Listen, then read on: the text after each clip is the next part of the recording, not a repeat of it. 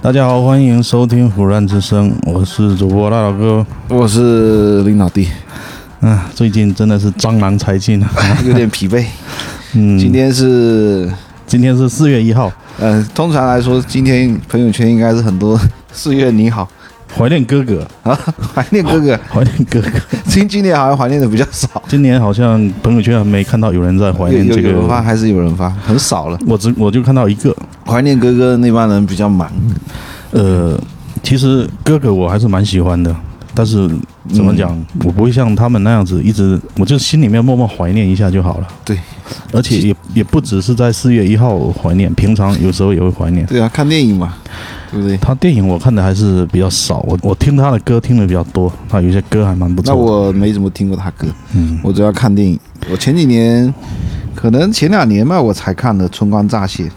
算很晚才看的嗯，那个我其实我没看， 啊，那一部我其实没看，还可以。还可以是吗？对，跟那个曹伟跟曹伟两嗯个相爱相杀，搞基的是吗？对对对，那我们今天是要聊哥哥吗？不要聊哥哥吧， 不要聊哥我们还是冰雪 暴吧，不然马上天气要转暖了，是等清明一过，嗯，气温就气温跟冰雪暴没什么关系啊有关嗯系有关系，冰雪暴适合冬天听，没有了，我们这个打算是长期的，一年四季都可以来一下，嗯，行吧？那我们今天刚刚说的嘛，就是蟑蟑螂螂才进来，蟑螂才尽， 想不出什么好的好一点的话题的。其实也不是想不出，我是有储备了好多，主要是就我们两个人，我感觉不太好聊。，对如果说人多一点哦，可能会对，本来今天嗯，赖老哥又说要不要到厦门去，晚上再凶一下酒，对啊，那也凶一下酒就很疲惫，也还好啦，就休息一下。但是主要还是很破费他们。破费我们可以自费 嘛，啊下一次我们自费，不要让他们破费但是据他们就很客气，很热情，啊，对吧好像不让他破费又不太好意思，是啊，好像好像显得不够热情似的。但是我觉得肯定最近还要再去一次吧，什么时候？不知道啊，什么时候最近吧，好好，再策划一下吧。可以。那我们今天有打算聊一个，呃其实我们聊的也不多嘛，我们到现在就聊了两两个两个案件两对个案件嘛哦，嗯，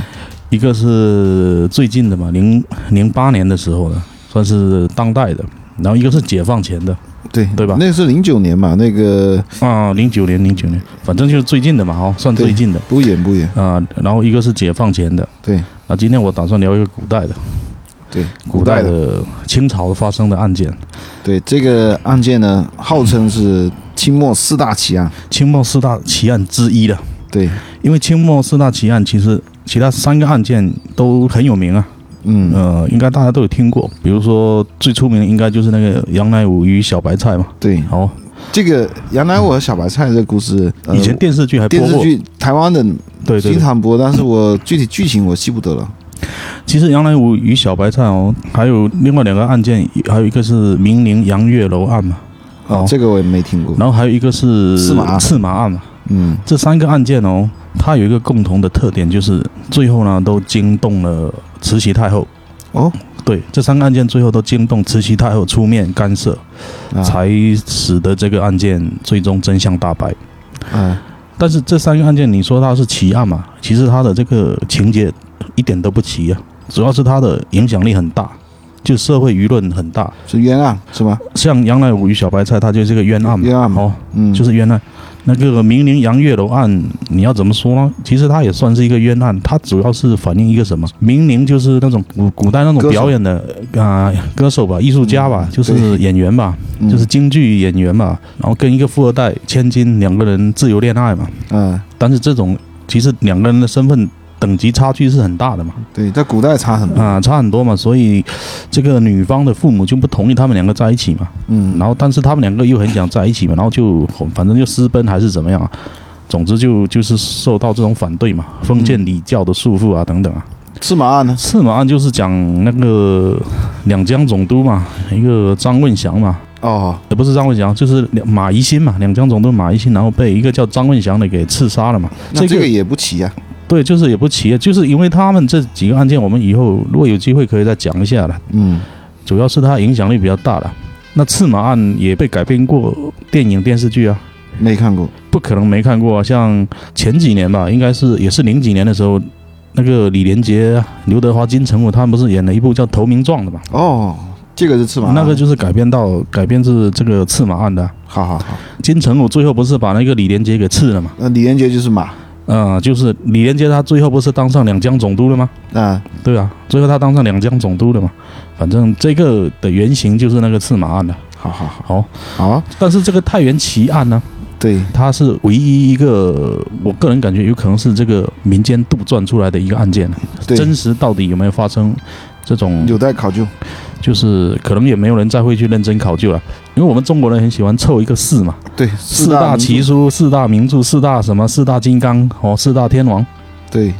所以你清末你那只有三个案件，你肯定要给它凑一个四。对，那四的话，原来好像不是这个太原奇案，是另外一个案件。什么？另外我忘了叫什么了，反正后面经过一些人的修修补补啊，最后就把那个案件给替换掉，换成这个大元节啊，太原奇案。嗯，那这个太原奇案呢，它确实整个过程是蛮离奇的，蛮对我们就是各种巧合了，它巧合太多了，对，太巧了。太巧了，巧但合太多是了其实巧合的东西啊，嗯你像我们上回讲的那个呃今日说法那个案啊件，啊啊！其实也都是巧合啊。对对，都是巧合，对就是各种巧合碰碰到一起。嗯，但是太原奇案这个案件呢，如果说正因为它发生在古代嘛，如果说嗯发生在现代，就不存在这个我们来讲的这个价值了。嗯，因为现在你到处是监控，一看就立马就真相大白了嘛。对对主要是在当时那个背景下，它各种巧合的碰撞，然后最后得出了这么一个一个案件呢。好，那好案件开始吧。那这个太原奇案呢，你反正顾名思义，肯定是发生在太原嘛，嗯对不对？反正是在山西的嘛，对吧？嗯说是在这个一八四零年的时候嘛，啊一八四零年刚好那一年是鸦片战争的时候啊。对对对，哦，南方正在打鸦片战争啊，但是在我们北方的山太西、啊、原太原呢、附近，太原当时是山西的省会啊。对对不对现在也是啊，啊，然后它下面有一个县叫阳曲县，太原的阳曲县啊，啊，就这个案件就发生在那个地方嘛，哦，对，说是有一天早上啊，凌晨那个四五点的时候嘛。就这个阳曲县的这些村民呐、因为古代人都起得比较早啊，对不对？古代人都因是比较呃早睡，四五点天就蒙蒙亮了，啊他就起来工作了，啊，他就因为古代是什么？古代他生活比较不方便，不像我们现在有自来水，有电灯，他没有电灯，没有自来水，嗯，所以，包括你不要说古代，就我们以前在农村都是要到外面水井去打水的嘛，对不对？？对对对，所以呢，这个凌晨的时候呢，村民就到水外面的水井去打水嘛，哦，嗯充满干劲的一天马上就要开始了嘛，哦。然后呢，有一个村民就去村那个村里面的水井打水，哎，打打打，发现这个水井有点有点不太对劲啊。或者打上来的水都是红色啊的，对啊，就是打上来水，发现水怎么都是红的啊、呃，水井下肯定有东西啊，对不对？嗯然后赶紧就又又又往仔细一看，哎，发现里面有个有个人头啊，有个头露出来了，呃有哎有个有个人在里面了、啊这村民直接吓尿了，赶紧就报官了嘛。其实是找了几个人，可能把他捞上来的，没有，反正这个大差不差，就是呃，反正最后肯定报官了嘛。曝光了，嗯对对曝光了，对，那报官这个太原的县令，古代的县令其实也蛮辛苦的，一个人既要当县长，又要当公安局长，又要当法院的院长，什么都要当，然后就带着人马就杀过来了，把 那古代人也少啊，呃是少没错，然后就把这个井里面的这个人给捞上来，一看发现是个光头，是怎么情况啊？他是整个脑袋被砍掉了，嗯但是没有完全砍断，就是刚好还有一层皮给你粘着，骨头给砍断了，就是脖子从脖子的地方脖子给砍断了，嗯但是还有一层皮给你粘，等于说脑袋其实还没有从身体上分离啊，差不多了，反正就是差不多就是插着一层皮给你粘住了。啊，然后这个县官哦，县官姓杨嘛，叫杨大人嘛，我们叫他杨大人。嗯杨大人一看，他说他妈这是高手作案呐啊肯定是高手啊！啊，首先你就是要排查这个死者的身份嘛。哦，对第对一般来讲，反正破案都是这样，首先就是人捞上来一看，这个光头。你想一下，清朝的时候什么人可以留光头啊？就和尚嘛只有和尚嘛。清朝人男人谁敢留光头啊？那是造反的事情啊！清朝人都要留辫子 的，对，只有一半光头啊，前面是光头，后面是有长头发的。对，这个发型非常别致啊，啊，所以敢留光头的肯定是和和尚。尚，嗯不然就是天然秃顶那种没有头发的人。那嗯他数一遍，其实也就一小根，呃，大部分对，光头一定是和尚的，秃顶他不会秃到后脑勺，是啊，除非你是那种天然整个秃顶的喽，嗯那种人应该也很少嘛哦很。少很少。啊，而且后面经过观察，发现他头上有那种戒疤嘛，就是用那种怎么讲啊，就烤了六个点还是怎么 样，还是八个点啊？九个点吧，啊，九个点， 不知道啊，呃像九个点密像不像那个密码锁的 那个？那是酒桶哦，一个酒桶在上面哦，麻将的酒桶啊，对对 还对，是六桶，我不知道不知道忘了。还是八桶？那反正就是和尚的戒疤嘛，那一看就是和尚。嗯但问题是什么？如果你是和尚，你应该穿着和尚的服装啊，你要穿着对袈裟啊，对不对？对，但他又穿着这种普通平民平民老百姓穿的这种长衫，嗯又不是穿这个和尚的衣服，嗯，那于是呢，一方面呢就开始调查周围的寺院，那就说诶，有没有有没有和尚走失有？没有和尚失踪？然后或者说叫寺庙里那个住持来认一下啊，对，来认一下看是不是你们寺院寺庙走失的和尚。然后经过一一个排查，诶，发现还真的有一个寺庙的和尚给走失了。对那，个住持过来一看，诶，说这个确实是我们寺庙里面的的和尚，嗯，但是呢，这是一个野和尚，也不是他叫什么什么僧，反正有一个专门的说法，反正不是不是本地的。不是本地人，就是说嗯是在别的地方过来，他们在他们寺庙，他们好像插班生那种感觉吧。哦啊，他他们他有一个说法叫游方僧人，啊，反正就在那边，也不算正式他的编制了哦，就是、啊、可能是临时工还是什么嗯是流动的。啊，流动的。然后他说前前几天出来化缘之后就再也没回去了。嗯，那一看啊，怎么死在这边了啊到底是什么情况啊？对，那和尚身份确定之后，那接下去就是开始谁作案排查谁作案，就是排查了，就调查了。嗯，嗯我们说这个县令杨大人呐、其实他还是有点头脑的。这种断案啊，纯粹是靠经验的、啊对，他就发现这个和尚脚底下穿的这双鞋哦，有点特别的。他穿的也是普通老百姓穿那种布鞋的，嗯，但是这个鞋呢，看起来很新，但其实又不新。那为什么呢？因为它是鞋面，嗯，那一面很新，但是鞋底磨得很烂，很平。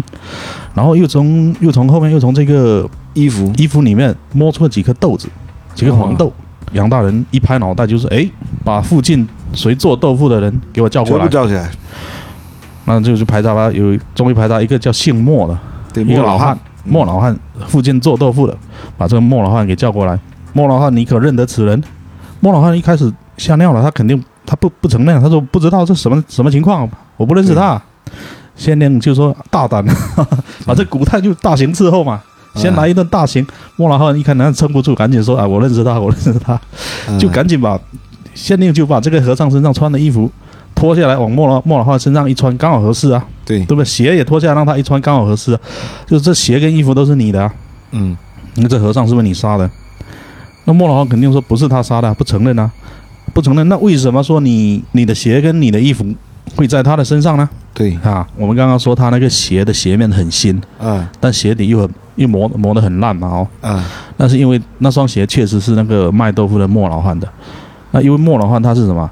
他是平常穿着这双鞋磨豆腐，在磨豆腐，磨豆腐你不是要绕着那个在转嘛，推着那个磨嘛在转嘛，啊，所以鞋底，所以鞋底磨磨烂得很了，磨烂。但是它又长期在室内嘛，磨豆腐都在室内，所以没有走出去，那鞋面就很新嘛。啊，这个县令也是通过这个细节来判断出来的嘛。啊啊啊，然后就问莫老汉咯，怎么什么情况咯？对，是不好是你杀的？对不对？是不是你杀的？不然你衣服、你的鞋为什么会在他身上？嗯，那莫老汉心想说，哎，算了，我就我就把情况给说出来。啊但是我说出来，你可能不信哦。嗯，因为确实说出来，可能连他自己都有点不太相信了、对，他说前几天前凌晨的时候嘛，哦，就是和尚，凌晨的时候，他有一天我正在家里面在在磨豆腐嘛，啊，啊，磨着磨着，突然传来这个敲门声啊。他说啊，这么晚了、谁会或来或？者说这么早了，谁会来？他就一开一开门一看，吓尿了，一个女人呐、啊穿着全套的那种就结婚的那种，婚纱啊，古代那种婚纱，古就代是婚纱，红色的，红色的，就是全全套红色的，然后带着一个那种跟皇冠一样的东西啊，那个就皇后戴的那种那什么凤冠，凤冠凤冠，凤冠霞帔啊，那个叫凤冠霞帔，就是古代嗯，富家女出嫁头上戴的那种东西对，嘛就是我们电视剧里面常看到那个啊。戴那种凤冠嘛，对啊，你你想一下，你三更半夜突然一推门，一个这种人站在你面前而，且我们古代的衣服是红色的，对啊，就红色大就红色，非常可怕嘛，像就鬼一哇样就吓直接吓死了，啊直接吓得坐在地上啊啊！啊！然后对面这个人一开口说，搞把他更吓尿了，居然是一个男人的声音呢、啊。莫老汉，莫老汉说：“你他妈是谁啊？怎么一个男人还穿着一 穿着这穿着一个，身女的啊女的这种嫁呃那种嫁衣啊？”嗯然后那个男的把这个凤冠霞帔给摘下来，嗯，居然是个光头啊！啊， 莫拉一看他还，而且还是个光头啊！对，太太奇怪了，太不可思议了。然后这个来人他就说、啊，他说我是附近的这个云牛的僧人嘛，哦，对，然后刚好化缘路过此处吧。他说有一天在郊外的一个庙里面啊，我正在在那边念经，被人打晕他说不知道怎么回事，就有人把我给打晕了、啊，然后我醒来之后就啊，穿着一身这个这个婚纱，啊，我也不知道什么情况啊。他说，我就半夜就赶紧就跑，就到处跑啊。嗯他说，不然到明天早上，你说我走到大街上会被人家说变态啊，对对不对？而且我还是个和尚，穿着一身这种，你说我怎么解释？嗯对，那我一看这附近三更半夜了，也也没人啊，就就只有就你家亮灯啊磨到户，对，因为你家只只有你家亮着灯啊，啊所以我就来敲你的门啊，你一定要帮我啊。莫老汉他也是个好心人啊，于是就把这个和尚衣服和尚给请到房间里面来啊，然后呢，衣服鞋子给他嘛，对，就拿了一套自己的衣服鞋子给他穿，然后这个和尚呢就说：“那我这套婚纱我也不要了，我就直接留扔给你了嘛。”然后因为我我也没用了嘛，我我就直接给你嘛。那莫老汉他也挺高兴，因为那个凤冠应该蛮值钱的，对，因为上那个凤冠上面有很多这个金金银金嘛银财宝，有对这个装饰的那什么珠宝啊，对对对还挺值钱的嘛。对，而且是什么？关键是莫老汉他好也有个女儿，最近也准备也要出嫁也要出嫁了，刚好这一套就派上用场了。嗯所以呢，那事情就是这么个事情。但是第二天这个和尚被杀呢，他确实不知道为什么被杀的嘛。对，那这个杨大人这个县令一听，觉得这个莫老汉讲的虽然有点荒诞了、嗯但是感觉又不像是编的嘛，因为他感觉莫老汉这种老实巴交人，应该是编不出这种东西的啊，对对对不对？像古代人，他读书的人很少啊，你没读过书，你又要靠脑洞编出这种，应该是不太可能想不的出来，想不出来，然后就暂时。反正就相信他了嘛，哦，嗯，但是还是关在牢里嘛，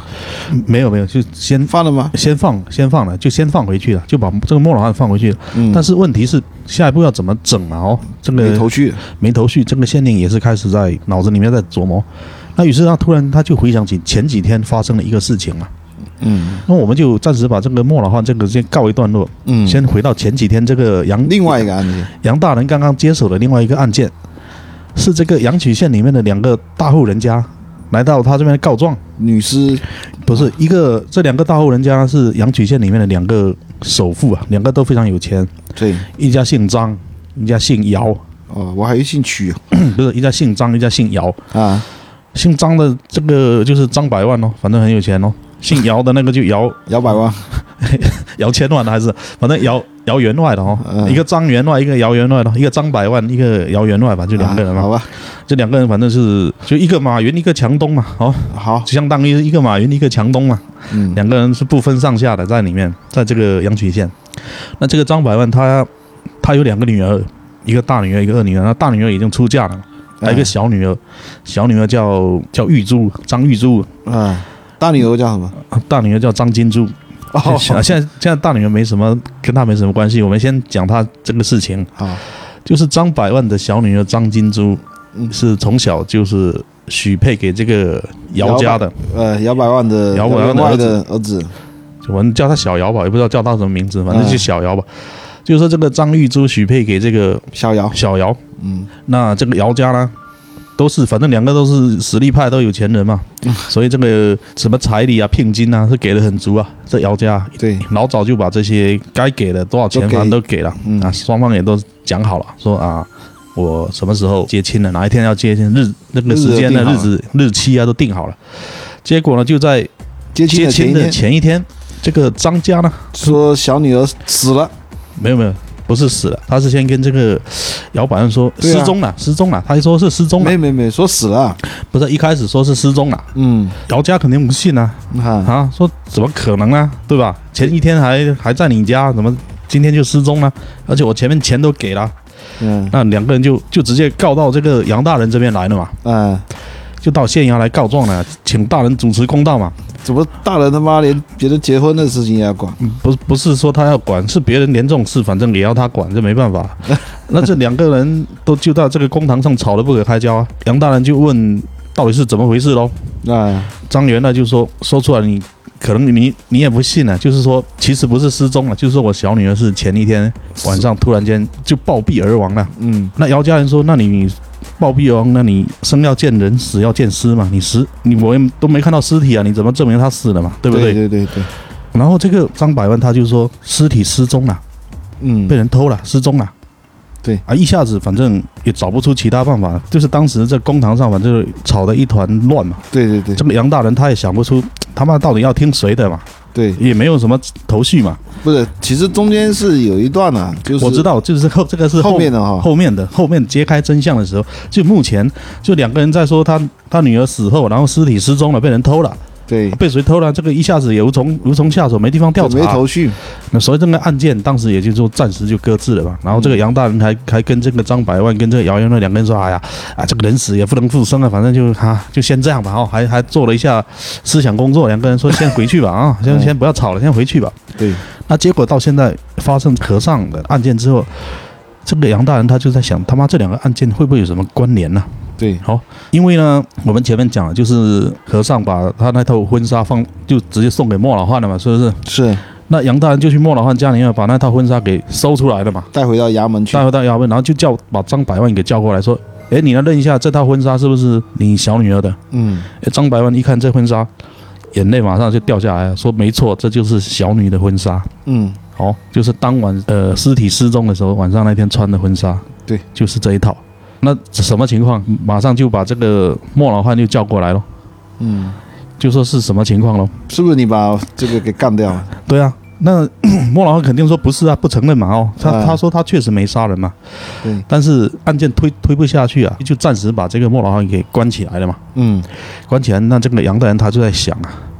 因为当时清朝有一个规定啊，就是很严格啊、就是这种命案哦，嗯，就必须要在四个月之内就要把它给破掉。破掉哈，四个月之内必须要破案了、啊对而且这四个月是什么？是包含你中间呢往上级报的这个时间都要算到里面去的。那报上去就要一个月了。啊不过对山西离这个北京还比较近，不是，因为你想一下，古代那交通条件是很差的啊、对，对吧？你前面的这些调查啊、取证啊，你可能就要花掉一些时间了。嗯，然后你花掉完之后，你还要整理一份报告，先送到太原，太原再说到太原再在送到，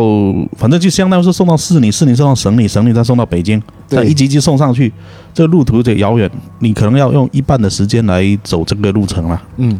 那你可能只剩下一半时间来破案来破案了。那很破着案急，他就非常着急啊，因为你如果没破案的话哦，一个是会受到处分，然后有可能受到处分嗯，一个是你升不了职，就是你只能永远最多就是做到这个级别的限令，不能再往上升。哎，还有一个是什么？你也不能退休，啊，要一直干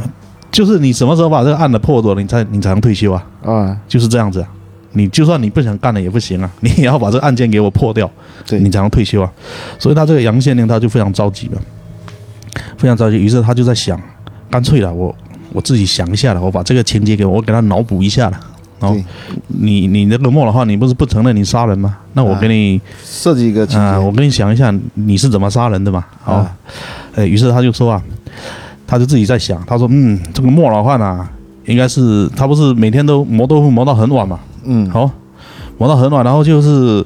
听说这个张百万的女儿生病死掉了，好、尸体刚好还没有拉去埋掉嘛，哦，对，他就啊，跑看到那个尸体又穿着这个婚纱嘛。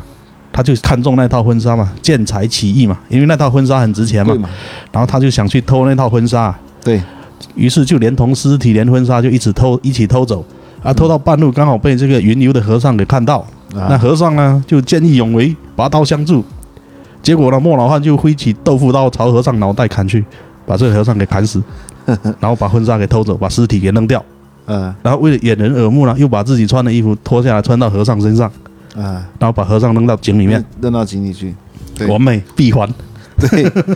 这个 这个这个闭环还可以，啊，就闭环了。但我是有一个漏洞，就是这个这个尸体跑啊，哪去对，了？尸体跑了，这个是一个漏洞，暂时没办法解释。啊 但是不管了，就先这样了，嗯先这样结案了，然后就这样口供报告写出来。啊，呃叫这个莫老汉签字画押，那莫老汉肯定不不肯啊不签嘛，屈打成招了，啊不最后签不签打嘛，反正打到你签嘛，啊那他妈的经不起打，那那反正就承认了，签了。啊签完之后呢，那下一步就是报到太原了嘛。对太原报完之后就准备秋后问斩了嘛。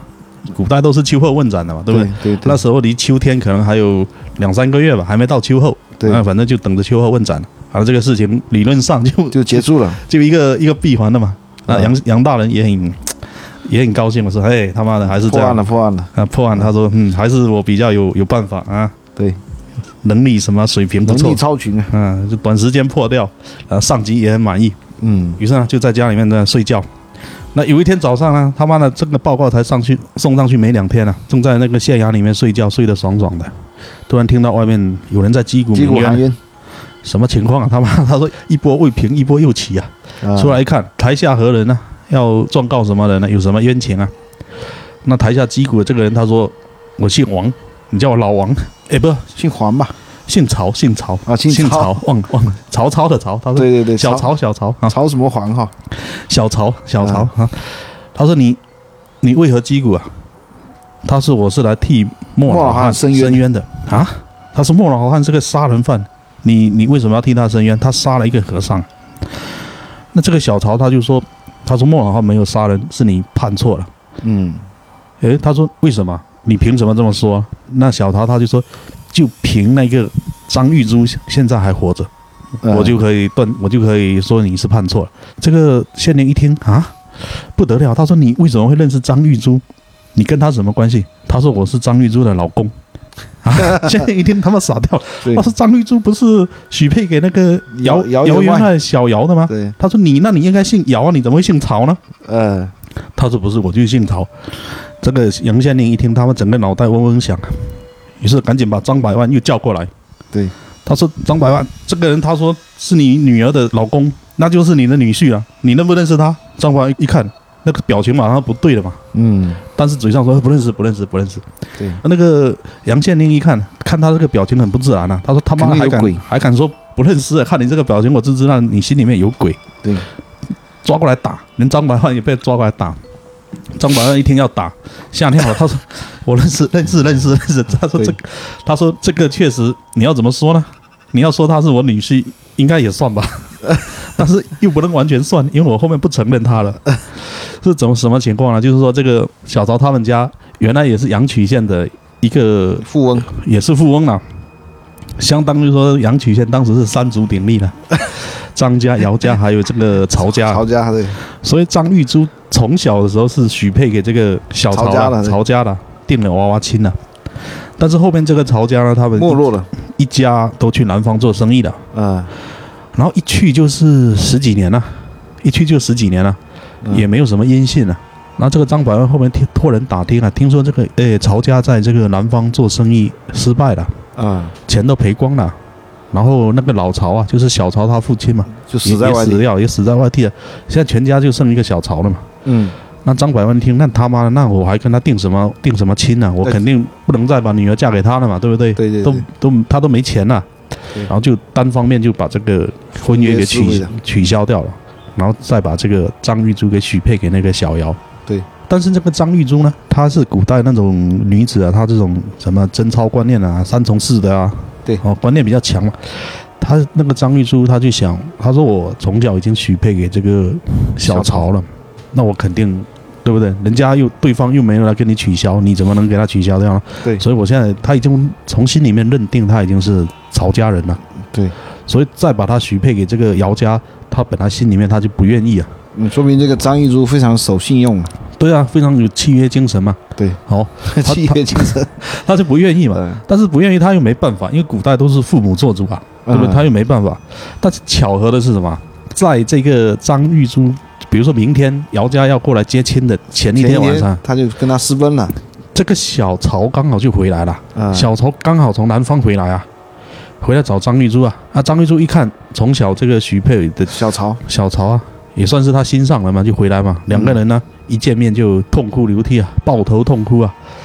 然后张玉珠说：“他说我爹已经把我许配给那个姚家了，明天就要来接走了。”嗯，啊，小曹说：“那怎么办？”张玉珠说：“没事啊，那我们就私奔吧。”对我，们两个就私奔吧，反正就随便收拾了一点这个金银细软啊，哦，跑了，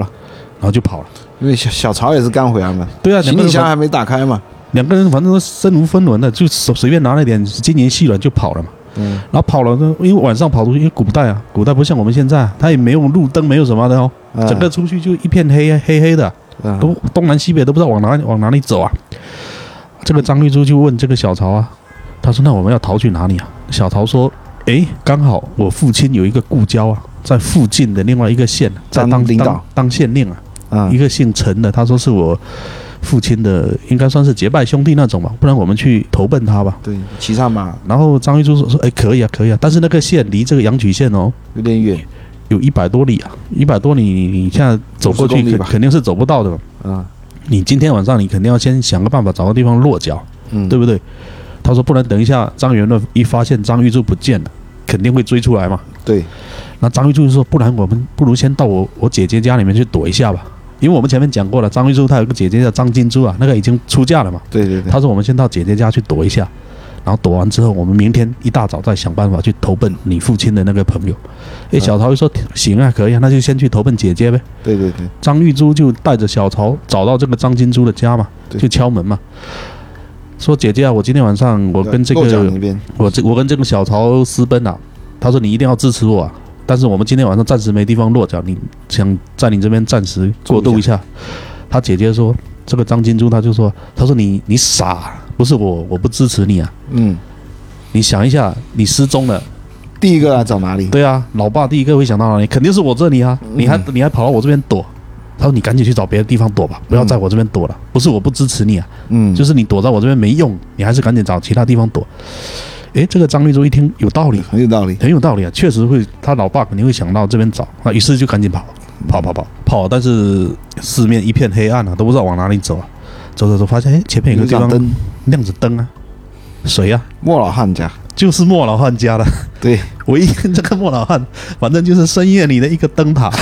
谁没地方去了就去投奔他， 因为只有他工作到比较晚嘛，对啊，然后两个人去梆梆梆敲门，这个莫老汉一看，哎，一对年轻人眉清目秀的，看起来也很有素质、很有文化的样子，对，两位大户人家的孩子，啊，两位什么情况啊？啊，这个小曹跟张张玉珠啊就把这个情况跟莫老汉一讲啊对，莫老汉也是个好心好心人呐、啊他说没事，那我今晚呢、啊你今晚就住在我这边，我让你住一晚，然后呢，啊，明天你们再出发。我这边呢刚好嗯有一头还有一头驴，有一头磨豆腐的这个驴啊，呃，明天借你们用，不然他说我看你这个你们两个哦，从小娇生惯养哦，要走到那边也是够呛。走不到，其实小曹还好啦，因为他他已经家道中落了，主要是张玉珠的嗯走南闯北对对，对主要是张玉珠娇生惯养，而且古代什么女人还是小脚，她有缠走足不啊远对，缠足啊，走不走不动啊，确实走不动。嗯，于是呢，两个人当晚就住在这个莫老汉家。那第二天呢，就莫老汉把这个驴呢就借给他们两个，好、就就到隔壁县去了，啊就让他们两个骑到隔壁县去。那嗯这个小曹呢，当时还留了一点这个银子嘛，给这个莫老汉嘛，嗯然后还说我们一到那边投奔了父亲的朋友之后哦，把驴还给你，我就马上把驴牵回来还给你，因为驴是生产力工具啊，对你没有驴你就磨不了磨豆豆腐啊、腐要用人嗯，太所以慢我了，我会第一时间把这个驴牵回来还给你，嗯，然后就就两个人就去投奔这个陈县令。那这个陈县令也是个好心人啊，一听这个情况，诶，确实这个小曹是他是他好朋友结拜老曹的结拜兄弟老曹的儿子，嗯那于是呢，当下就把这个小曹就认了，认作干儿子啊，啊，直接认作干儿子啊、然后张金珠就认作那种儿媳妇嘛，对不对？对干干儿干儿媳妇啊，他说你们两个以后反正就住在我家了，就当做是我儿子了。对哦，好，等于说是安顿下来了嘛。好，嗯，啊，那小曹就安顿下来之后，就想起来说，哎，我得把这个驴还回去给莫老汉啊。于是就把驴给拉回来了嘛，啊，拉回来准备还给莫老汉。一听说啊，莫老汉被被抓抓了起来了，而且还判了死刑啊，所以就跑到这个县衙上面来击鼓鸣冤了嘛。对对对，啊，这整个过程一说，这个杨县令一听有道理啊，这个逻辑上是讲得通的、啊，嗯，哦，确实不像编的，而且关键是确实他张玉珠还在那边，对，那于是就问这个张员外，他说你不是说你女儿死了吗？然后尸体给失踪了吗？对呀那怎么现在又又蹦出这么一个事情来？你他妈到底是什么啊情况？呃，你每次都不讲实话，打， 搞得我工作量加倍，整天翻来翻去啊。你你是不是苹果公司的？整天挤牙膏啊，一天一直挤，一天一直挤，一 天，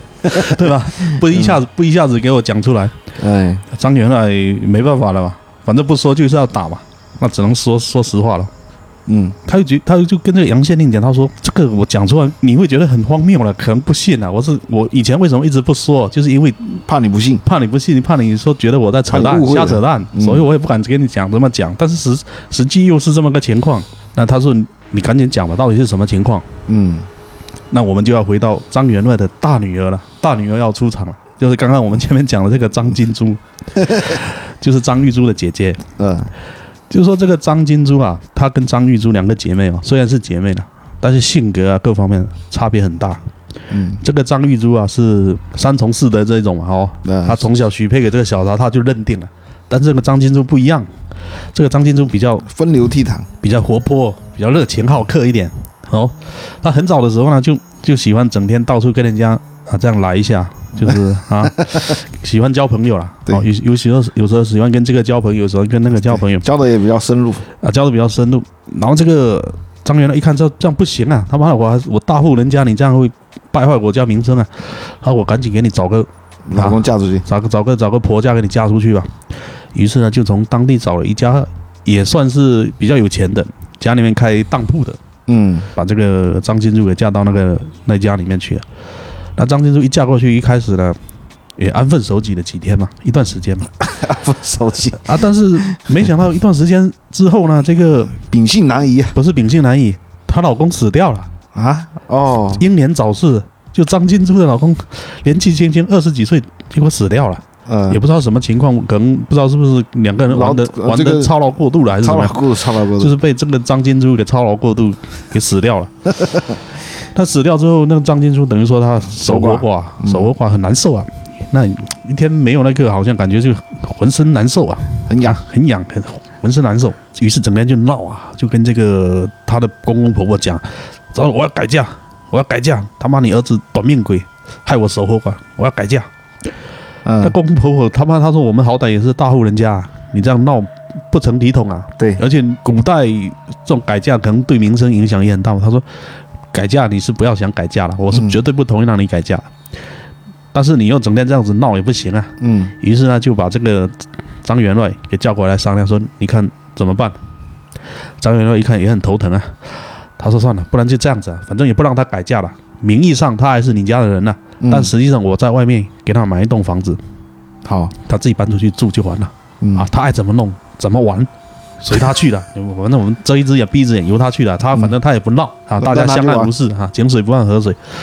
于是呢，这个张金珠他就自己搬出去外面住了，嗯，就是住到我们刚刚讲的是张玉珠去找他的那那那个那个房子地方那个房子里面去住了。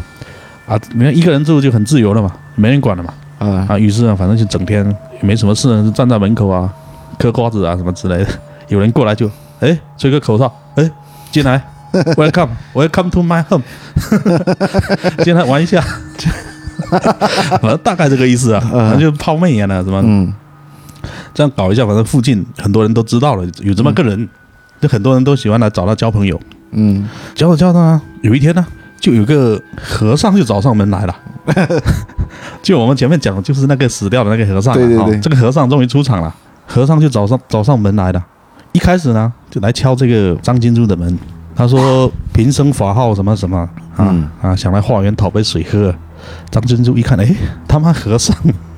什么情况啊？和尚都来了。对，其和实尚呢比，较刺激啊，其实呢，这个和尚呢也是个野和尚啦，啊，本身也不是什么好鸟啦，因为他这个和尚呢，他一开始就是五台山里面寺庙的和尚，好像是河南的，啊没有就五台山的嘛，五台山的一个寺庙的和尚，就是因为他不守清规嘛，被开除了，被寺庙里面给开除了嘛，六根不净嘛，嗯，六根其实只有一根没净嘛，反正就是六根不 净，就就被寺庙给开除，开除之后就没有编制了，就变成一个野和尚了。对，他他主要就是是很喜欢到处去到处勾搭妇女啊，嗯，那因为人家一方面看他是和尚，对他比较没有这个防备心嘛，嗯哦，他有时候过去给你、呃、吃一下豆腐啊，摸一下、揩一下油啊什么之类的，嗯，可能有时候就成功了嘛。有一些女的刚好碰到，干柴烈火，可能有一些女的刚好也有这个需要，哎，她就成功了。嗯，然后有一些女的如果是正常人，肯肯定会啊骂人啊、臭流氓啊什么之类的哦。那他就赶紧跑嘛。那跑，因为他是和尚，人家说出来，人家也不信啊，也不信说，哎，这个居然和尚怎么可能去调戏妇女啊？所以他就这样有恃无恐啊，一直一直这样到处去去乱搞。嗯，后面呢，他就是到这个阳曲县来了嘛，就云游四方，云游到这个阳阳曲县来了。一听说哎附近有一个叫张金珠的，好像很出名哦，我要不要去碰一下运气啊？说不定啊，两个人可以就是锁跟这个钥匙可以对得上，配得上。于是呢，就就去试探了一下嘛，啊，就说啊，贫僧来自东土大唐 啊，路过此地啊，就是要化缘的什么之类。反正第一次肯定就没有没有怎么样嘛，就是先试探了一下，对哎，发现有点搞头。那一开始这个张金珠她肯定，虽然说她她很热情，但是也不不可能一第一下就跟你来了嘛哦。啊，她一开始可能还是还是比较保守的，比较保守，试她探一下，她也是感觉这种。哎，跟其他人也就算了，他们跟这个和和尚尚感觉是不是有点？因为和尚在古代还是比较神圣的啊、对，是不是会有点会会不会遭天谴啊？会对不会对遭对天谴呢？有没有那种感觉啊？嗯所以一开始也不太敢放肆嘛，保持一定的距离嘛。啊，但是呢，有一天呢，有一天这个张金珠跟一个人约好了，说今天我们要要来一发，啊， 来一发，但是刚好那个人不知道是临时有事还是干嘛，就没来，对，就放他鸽子了，放了这个张金珠的鸽子。那个张金主这个就就瘾就上来了嘛。哦，他妈的，我先接个电话。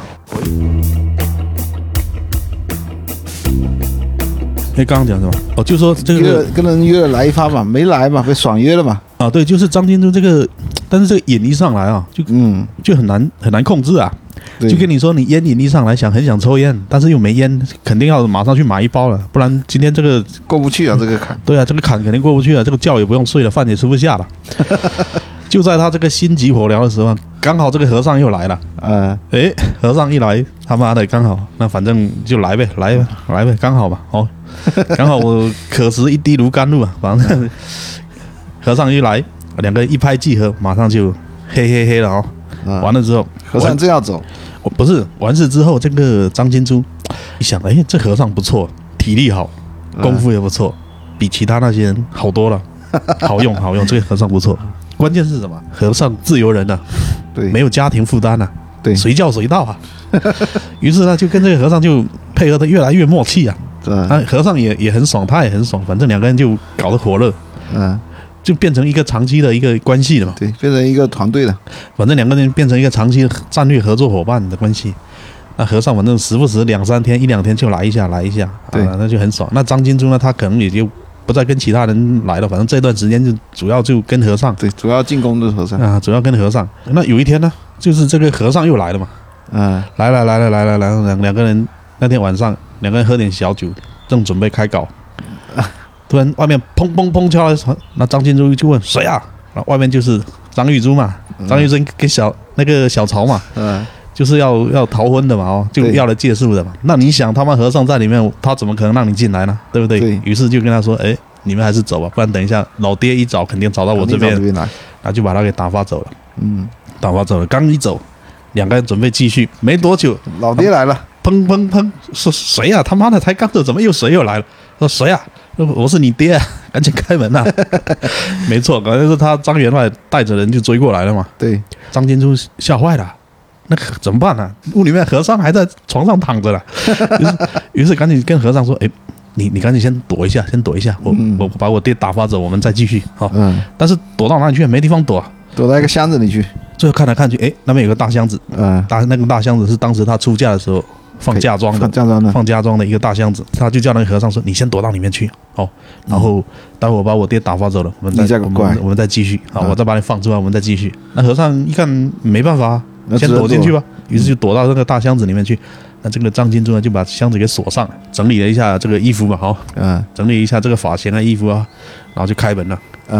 然后这个张员外带着人呢，一进来就说到处查找嘛，：“哎，你妹妹刚刚有没有来这边？”嗯，张金说没有啊，没来啊。他说你还撒谎，怎么可能没来？你说你妹妹平时哪里都没去啊，除了你这边她还能去哪里啊？对，然后他说真的没来啊。那张元老一一想，但是看他表情有点不自然嘛，心里面就怀疑嘛。对，而且刚才开门说，那你刚才怎么开门？这么久才开，他这么久才来开啊？什么意思？对啊，你这么久才来开，肯定是有问题嘛，对，就叫人搜嘛，搜嘛，看肯定是藏在哪里，赶紧搜。于啊是呢，就带着这个家丁啊，就在屋子里面一通搜，搜到没搜到，啥也没搜到，发现一个箱子很可疑最，后走的时候，他就瞄了一眼那个箱子，他那个是什么东西？张金说，他支说支吾吾，他说这个这个是就是我当时放嫁妆的啊，嗯没什么东西啊。他打开，他钥匙找不到了，我扯淡，钥匙找不 到，就过去，当原来就叫人过去说，你去提抬一下看里面重不重。嗯那你就过去掂量了一下，哦，非常重，嗯，里面有货，呃那就啥也别说，抬走吧，嗯抬走，先抬走再说。于是就把那个箱子抬给回抬家走了了，嗯这和尚在里面呢、嗯，直接抬回去了。抬回家去了，抬回去，他以为那个张玉珠躲在里面嘛，对哦，然后就抬回去，抬回去之后就，哎，呃，锁撬了，没没有钥匙嘛，拿那个什么大锤啊，把这个锁直接给砸掉，一打开一看，我操，一个光头和尚晕倒在里面了，全身躯体啊，赤裸裸就躲在里面 了，把所有人都给吓尿了，张员外自己也吓尿了，啊，什么情况啊？赶紧把人拉出来啊！嗯，就叫一个家丁说：“你去看一下那个和尚啊，还活着没有啊？是死还是死是活啊？因为那个和尚可能就晕过去了，被吓对，里面没什么氧气嘛，啊、反正也也也晕过去了。然后那个家丁一过去，可能心里面当时也很紧张，也很害怕，就这样这样试探性的碰了一下，说：“哎，死了，人死了。 嗯，”其实没死，但是他可能紧张，当时他不知道。对，他说他死了。啊，是这个张元亮一听也那怎么办呢？也吓坏了。本来呢，一开始是准备把这个处理掉，把这个拉去哪里埋掉处理掉。后面转念一想，他说：“哎，不然干脆这样子好了，明天姚家不是要来接亲吗？嗯，那现在这个小女儿也跑了，明天也没办法跟人家交代啊那就刚好啊！不然我就干脆我就跟她说得了疾病死掉了嘛，然后呢，我再给她打扮一下，哦，嗯穿上这个婚纱，然后化妆一下，反正姚家人也没见过她她女儿嘛，对不对？对对对以前也没见过，对，她说这应该糊弄一下，应该能糊弄过去嘛。对，于是呢，就把和尚就把那个婚纱给穿到和给它尚包身装上一，下，包装起来，那个凤冠霞帔戴到头上，化妆一下，涂了口红什么的，弄一下，放在棺材里，没有就搭了一个简便的灵堂嘛。对，就就放上去了嘛，嗯，就等于说明天姚家人一过来，我就带他到这个灵堂来看，说人死了，就是这样子，对，就这么操作。那于是呢，就准备迎接第二天的到来嘛，留了几个这个家丁在那边守夜嘛，哦，啊，要在那边守着。演戏演全演演全套嘛，那守着守着守到半夜的时候，这个和尚醒了，晕啊，他是晕过去，他没有真的死啊。这个冷风一吹，他就醒了嘛，哦，醒完之后他动了一下，那个守夜的家丁啊，怎么有声响啊、他嗯说什么情况啊？那加上这个氛围又有点灵异啊，搞得他也很很害怕紧张，很那和尚也害怕，他也害怕。就两个家丁在守夜嘛，有嗯有一个就说你去看一下，你去看一下，啊一个比较大胆的就要过来看一下到底什么情况。对那，和尚一刚一醒过来也是迷迷糊糊，也搞不清什么情况。对，他说他妈我怎么躺在一个地方，还布置这个灵堂这么阴森，然后还有一个人准备过来说是要害我，也就是赶紧就反正就跳起来了，就拔腿就跑了嘛，对，直接就跑掉了嘛。这家个家丁丁就吓就死吓了，死了，他说诈尸啦，诈尸啦，诈尸啦，就就这样咯，嗯就这么一个情况咯。嗯，就是张员外就是把这个情况跟杨县令就讲，他是这么情况，他说和尚的来历就是这样子咯。对，但是和尚跑掉之后发生什么事，他啊就他不不知知道道了。了，嗯为什么和尚第二天会死呢？会在井里面呢？不知道了，对，讲不清楚了。反正到现在到这个程度，没人知道和尚怎么死的，嗯，没有人知道啊。那怎么办？那个杨杨县令一听，他妈那这样还是破不了案了、关键是什么？我又把已经把这个结案的材料已经报上去了，嗯，我也改不了啊。我再改的话，那个上级他会处分我，会追责，会追责啊。他也害怕承担这个责任嘛。嗯，于是呢，他又又自己又脑补了一条，把这个谁啊，前来替莫老换身边的这个小曹，也列为这个重大嫌疑人，不是重大嫌疑，也是列为杀人犯了、也 也列进去了。呃，就说哈、这个，诶，他是怎么脑补的？他是说这个小曹跟这个莫老汉两个人合伙把和尚给杀了，然后反正就也是这样又报了上去，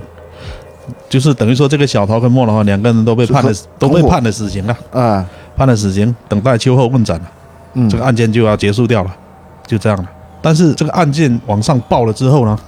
加上这个民间的舆论呢、嗯，就跟我们现在现在一样上了热搜一样嘛，对，就一直传啊呢、这个案件越传越神了、啊传传传到到最后传到太原去了，啊，整个山西呢山西人可能都懂的，都都听听说过这个事情，就感觉很奇怪嘛。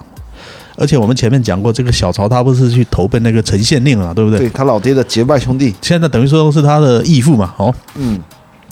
那他的这个义父刚好在这一段时间呢，提拔了，提拔了，提拔成为山西的这个安察使啊，相当于说是检察院院长，还是相当于说法院现院长在主管什么政法委的副省长吧这一类吧，哦，提拔这么分快，分管公检法的这个副副省长吧，大概是这么一个级别吧。嗯嗯，但是这个我我后面我在想，这个可能也是杜撰的，杜撰的，应该不可能提拔这么快了。他对原来也只是一个县令吧，对不对？对，一个县令他可能是七品的嘛，按察使好像是四品的，七品提到四品，连跳六级啊，不太可能啊。对，可能是杜撰的。对就是说整个故事有可能都是杜撰的，但是对啊我们现在不管他嘛哈。假设他真的连提六级呢，也有可能，啊，也有可能嘛。那陈县令提为这个按察使之后，他也听说了这个案件嘛，嗯而且关键是什么？现在连他干儿子都被抓进去了，对，所以他必须从他必须查嘛，对不对？他肯定他坚信他儿子肯定没杀人嘛，是，所以而因为且他关那键天晚上刚好到他家了，对啊，而且那个张玉柱现在还在他家里面待着呢，对不对？他肯定知道这个案子是有问题的，是有问题的嘛。嗯，但是为什么他前面他不出面呢？因为他前面他也只是个县令嘛，等于说两个人是平级的嘛，他跟那个杨县令两个平级嘛，他也不好出面干涉嘛。对啊那，现在他提拔，等于说他是他的上级的嘛，他就可以出面干涉嘛。于是呢，他就开始重新审查嘛，等于说重新审查嘛。嗯，最后呢，反正也终于是这个真相大白，真，相大白了嘛。其实前面的过程我们都讲得很清楚，现在最关键就是说这个和尚他是怎么死的嘛。嗯，哦，到最后一关了嘛，就是和尚穿上这个嫁妆，被打扮成尸体之后